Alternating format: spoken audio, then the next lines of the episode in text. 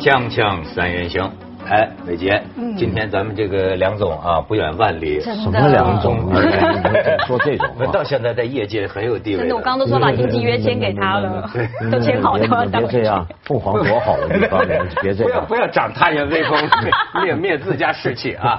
这个我说啊，梁总呢，这个不远千里，兴冲冲来，主要也是为了对这个话题感兴趣。他有兴趣了，一定就是最。近他也是高管嘛，就性骚扰成为你说的一个领域 是吧？最近我有一些老板的朋友，老婆都在查女秘书呢，说你到底想找个什么样的女秘书？但是呃这跟这个无关，就是说这个民生银行的。这个什么中心区，反正是民生银行的吧？对对对北京的姓关的，嗯一个他是个什么官啊？副经理、副总经理，对对对对对吧？然后呢，传出来，哎，这个事儿，我觉得这个人已经被撤职了。嗯，哎，这个你在北京听说了吗？听说听说，当然，你你刚听说的时候，你你的疑问或者感触是什么？我觉得太正常了。这人要是不撤职太正常了，，果然这层面现在不一样。那这人要不撤职，哪里的哪个部分是正常？对哪个部分哪个部分是正常所有部分都正常。第一，他这么跟女下属传这种微信很正常。第二，呃，那个现在的小女孩遇到这种威胁，就把她弄上网，很正哦常。然后银行的反应说这个会深切关注，很正常。然后撤那个人也很正常，整件事就很正常，这是国情嘛。哎，你觉得正常吗？我觉得不大正常啊，怎么哪会正不正常就是。我觉得不正常是说，怎么会有人这么傻？就是我们在好歹工作了几年，通常不会有留下证据，就是直接直接有白纸黑字留下，还可以被你截屏，就是自己留那个。所以我觉得人家不是说网络上有人批评说是女生情商情商低，我觉得男生情商才低吧。不，这个微信，我问你，你们的微信这个聊天记录是留着，还是随发完就删掉的，不留的？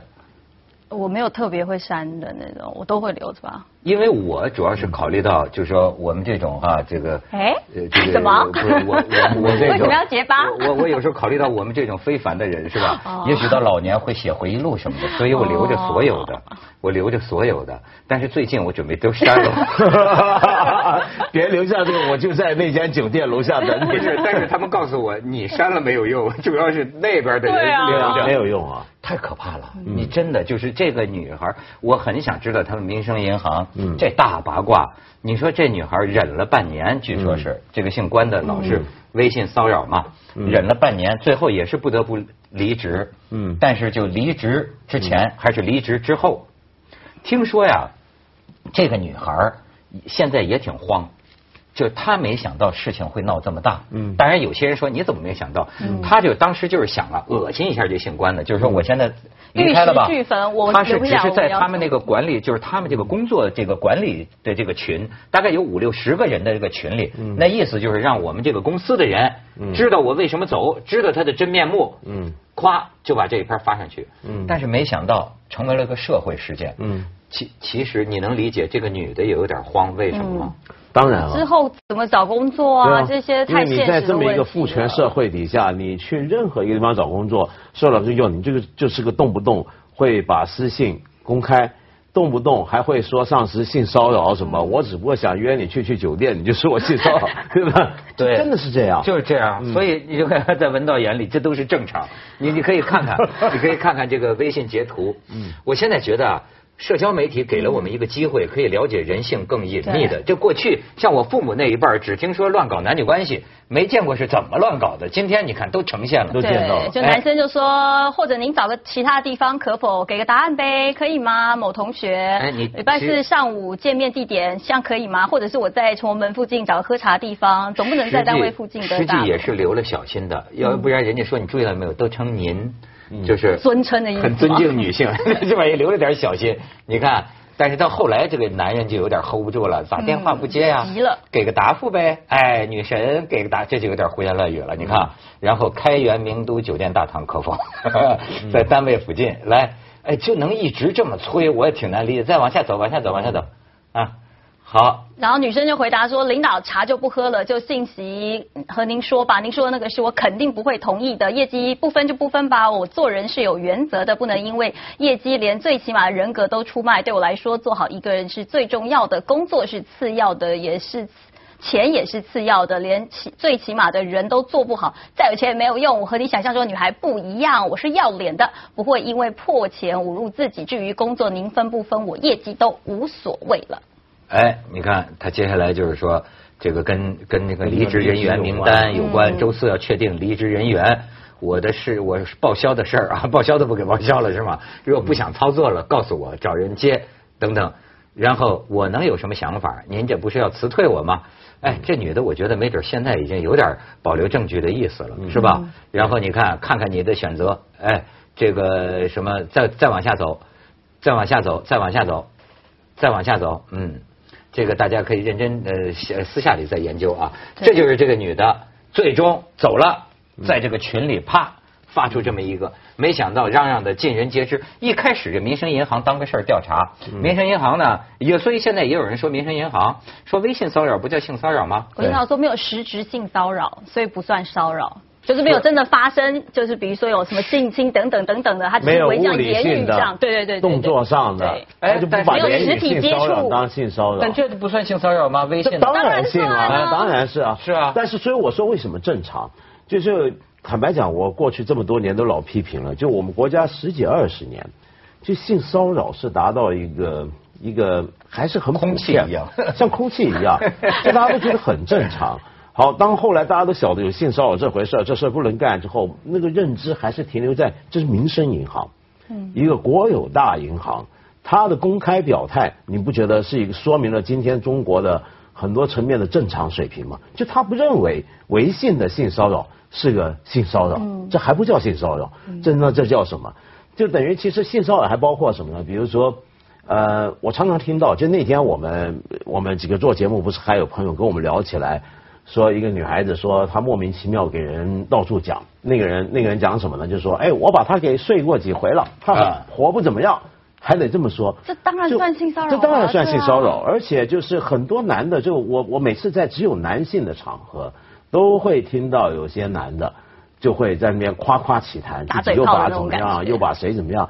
第一，我不能理解的是，这有什么好说的？就这种事儿是吧？你你说出来干什么？就算是真的。第二，如果不是真的，你说出来这你不是显得你很无聊，你很自卑，你很你的自我很脆弱。对啊，第三说这就是为了壮大他自己啊。对啊，嗯。然后第三呢，就是有时候当着女孩子面，那就是不就是个。彻头彻尾露骨的性骚扰，但是有时候在我们身边真的就像空气一样。真的，我我自己的就我有个很好的小妹妹，也是跟我是同行。有一天她就说。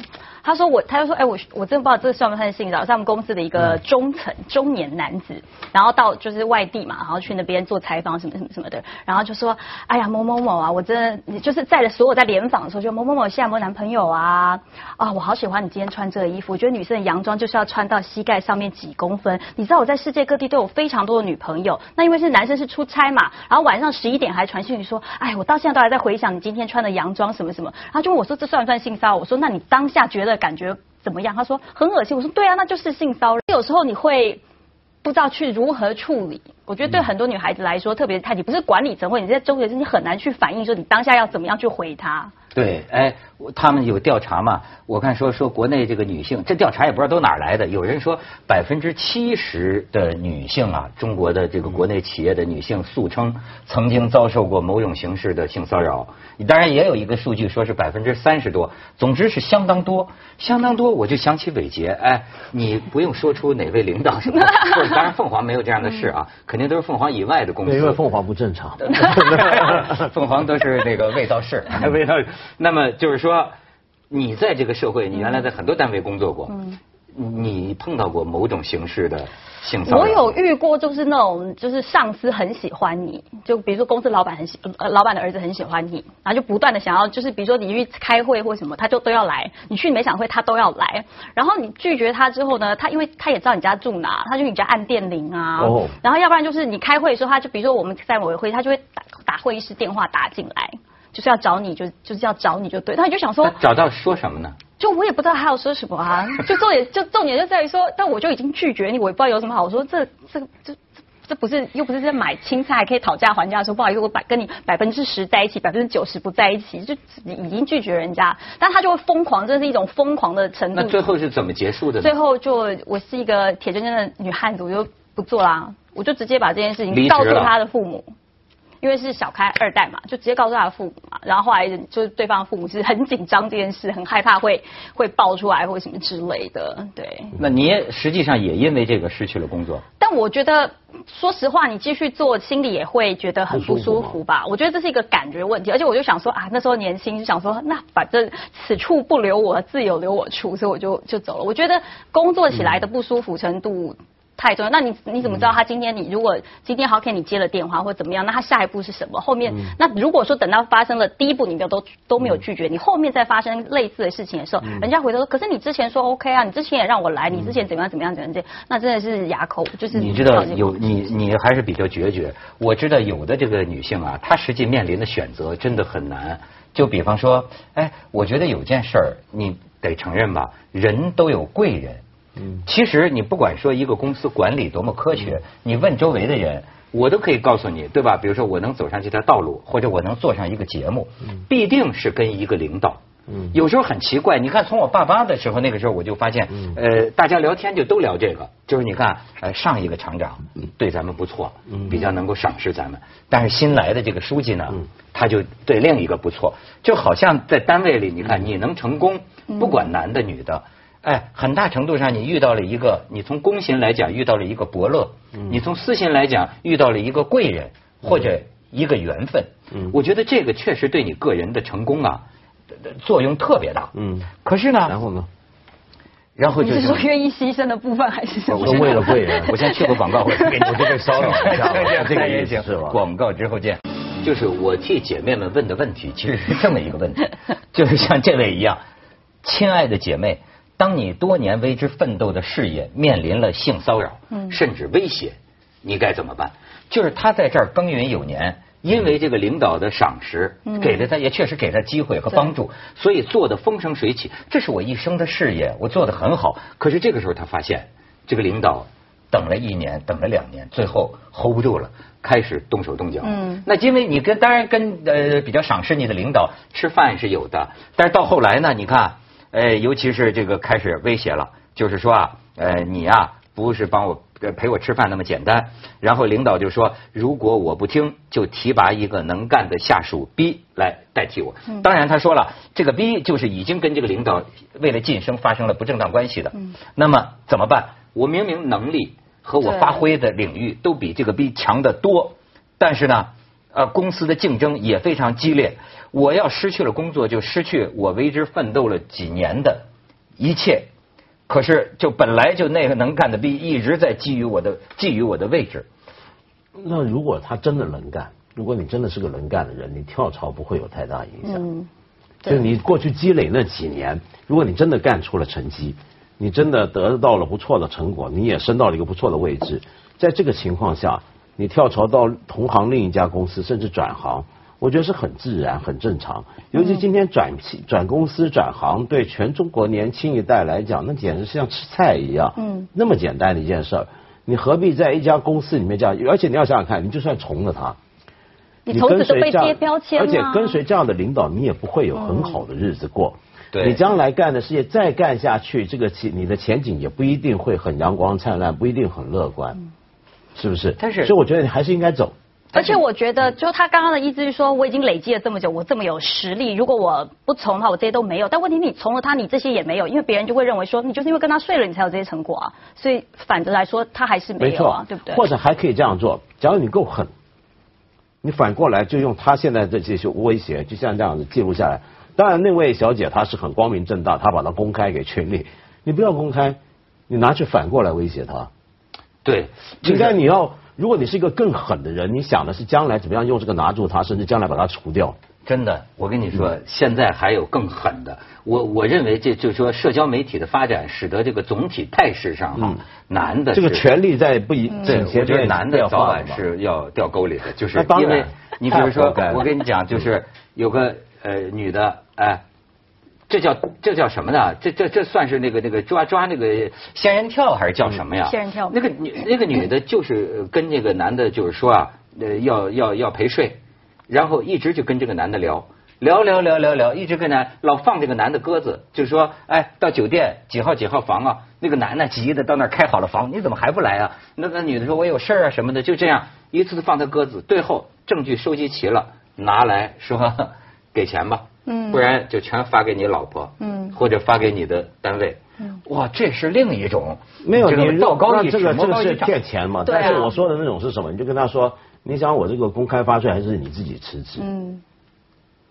不是，但是我觉得这也是个赌注，我觉得好难哦。你看，我如果那比就所以这叫，对对？这真的是一个很很大的赌很注。很厉害的人才干的这种事儿。但正常情况下，我建议就跳槽对转行。而且，不过刚才我觉得伟杰说那个事儿倒很有意思，因为他刚才说他他们遇到他们公司老板的小开那个事儿啊，那个事儿比较复杂，比较敏感，因为它牵涉到一个很敏感的灰色地带。就比如说像平常讲学校师生恋跟办公室恋情都遇到类似问题，就你的上司或者上司的老板的儿子，比如说喜欢你，嗯，什么时候我们会觉得那叫做性骚扰？什么时候我们会觉得那个叫做求爱？嗯，就是因为有时候更敏感的地方在于什么呢？就是假如说一个上司爱上了一个下属，不管性别怎么样，大家可能是女上司爱上了 男下属，呃，他也许真的是喜欢你，那么你那这个，但是问题是，他跟你有位置跟权力上的这样的一个关系。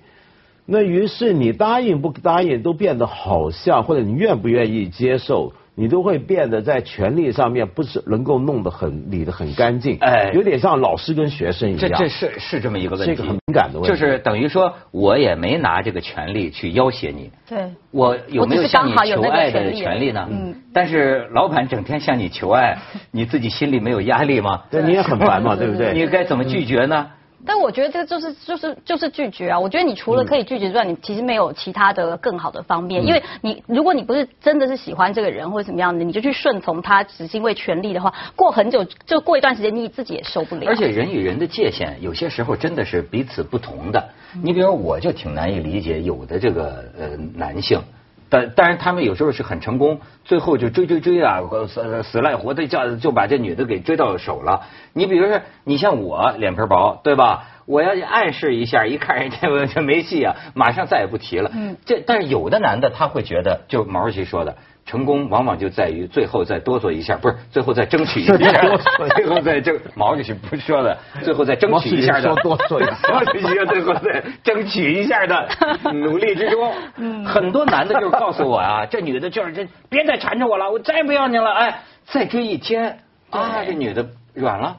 那你那你这他叫骚扰，如何裁定这个界限？但是我觉得重重点是会不会让你不舒服这件事情嗯嘛？就说你是不是整个打从自己去排斥，觉得恶心这件事情？有时候你只是不喜欢这个人追你，不代表说他是坏人，或者是他、嗯他有骚扰你你。我觉得有两个还是有分别。这个东西就比较复杂，这定义性骚扰的确。在很多时候，除非像刚才我们说民生银行那么那么明显啊，对那要不然很多时候是很处在一个很灰暗的一个地带。那所以就必须，我觉得真的是要学常识，就男女交往，正常大家人与人交往关系，怎么样让人觉得舒服或不舒服，这是一个尝试，这个度能不能把握？而且我跟你讲，这个度啊，问题还在于啊，有的时候会变。嗯，你比如说，呃，有的男生呃是讲一点情色的段子，嗯但比如说今天伟杰在这里，他，呃比如平常伟杰一直听没问题，伟杰甚至还讲啊，你觉得这是合适的，但是突然有一天呢，伟杰没准个人碰到点不开心的事儿，或者人家来了大姨妈，情绪就不爽了，光一听你们，你们这帮男人别再当着我面说这个了，嗯，嗯，这大家就愣了。对。那么你知道，他有的时候连这个个嗯个人都是会变的。你今天爱听，不代表你明天也爱听。我觉得最简单，当然也是听起来比较难的做法，什么划界限。划什么界限？有时候是个人，有时候是一个机构。你知道，有的机构，呃，当然我们今天会觉得有点过啊。有的机构是不允许办公室恋情，嗯，哎，有的机构是不允许师生恋的。比如说有些学校，那不是说他认为师生恋不可能是真爱，或者办公室上下之间的恋情不可能是真感情，而是因为你很难去分什么时候这个东西牵涉到权位。对。对一个机构来讲，这个权位是整个机构的一个核心。你有什么权利，你负担什么位置，你实行什么样的责任，这些东西如果万一跟用来拿来变成一个好像是勾引对方或者是要做什么东西的理由的话，在这个意义上讲，一个公司可以说你在利用公司给你的资源，对，或者一个政府赋予你的公权力，你去本来这个职位交给一个公务员，这是要让你在这个世上为人民服务，然后你拿去对付你的女下属，嗯，这叫做公权私用，OK。那学校也是一样，所以有时候这个界限太难画，所以有的机构就一刀切就不准。那同样的，个人也可以为个人设立一刀切的标准。比如说，我举个例子，你可以坚守这个原则，只要有女性在场，我就不讲黄段子。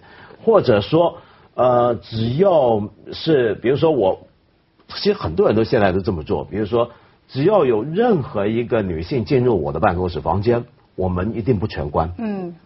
这不是为了是保护大家，对大家都不好。就只要是单独两人在里，我房门一定不能全关。那这是君子了。对，这不是君子，恰恰不是君子，所以你要做这个事，保护他，保护你自己。你防，大家都要防着。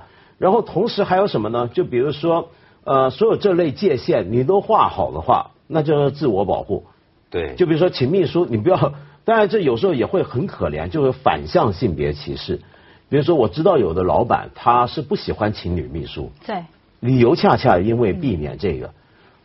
哎呀，真的是，我现在见到甚至那有有的年轻美艳的女同事，见了进了我们领导那办公室，不是领导要开门，而是他随手就关门。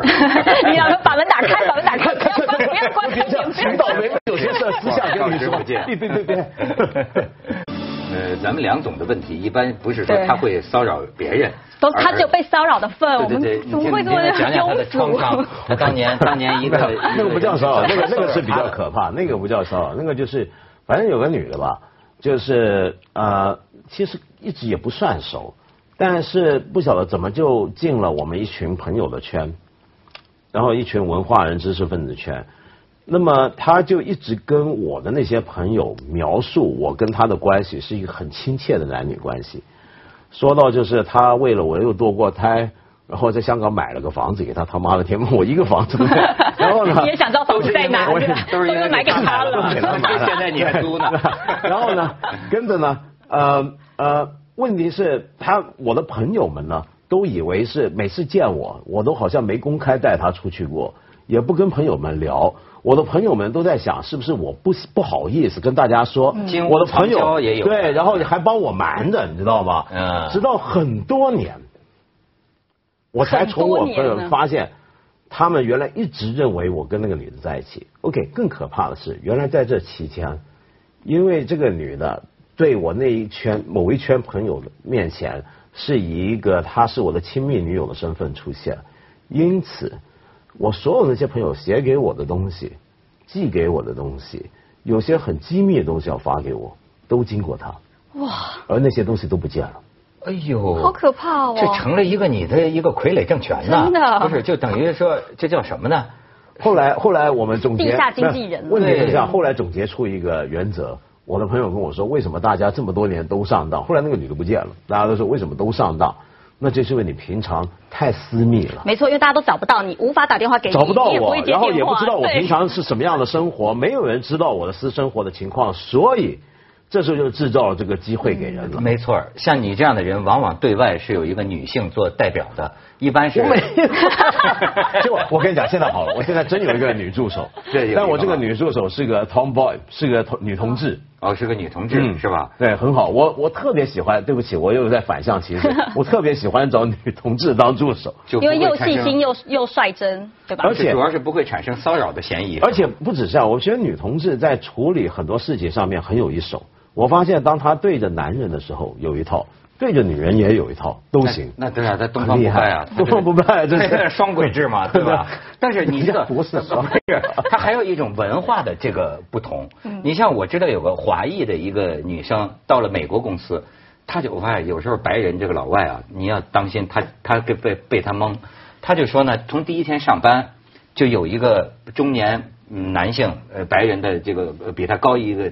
层级的，他就觉得外国人就比较喜欢正能量，每天上班啊一定要跑到他办公室，抱他抱他一下，他还会那天，但是他觉得外国人都是这样的。是吗？那他抱别人吗不是，？结果第二天啊，第第二天又来了。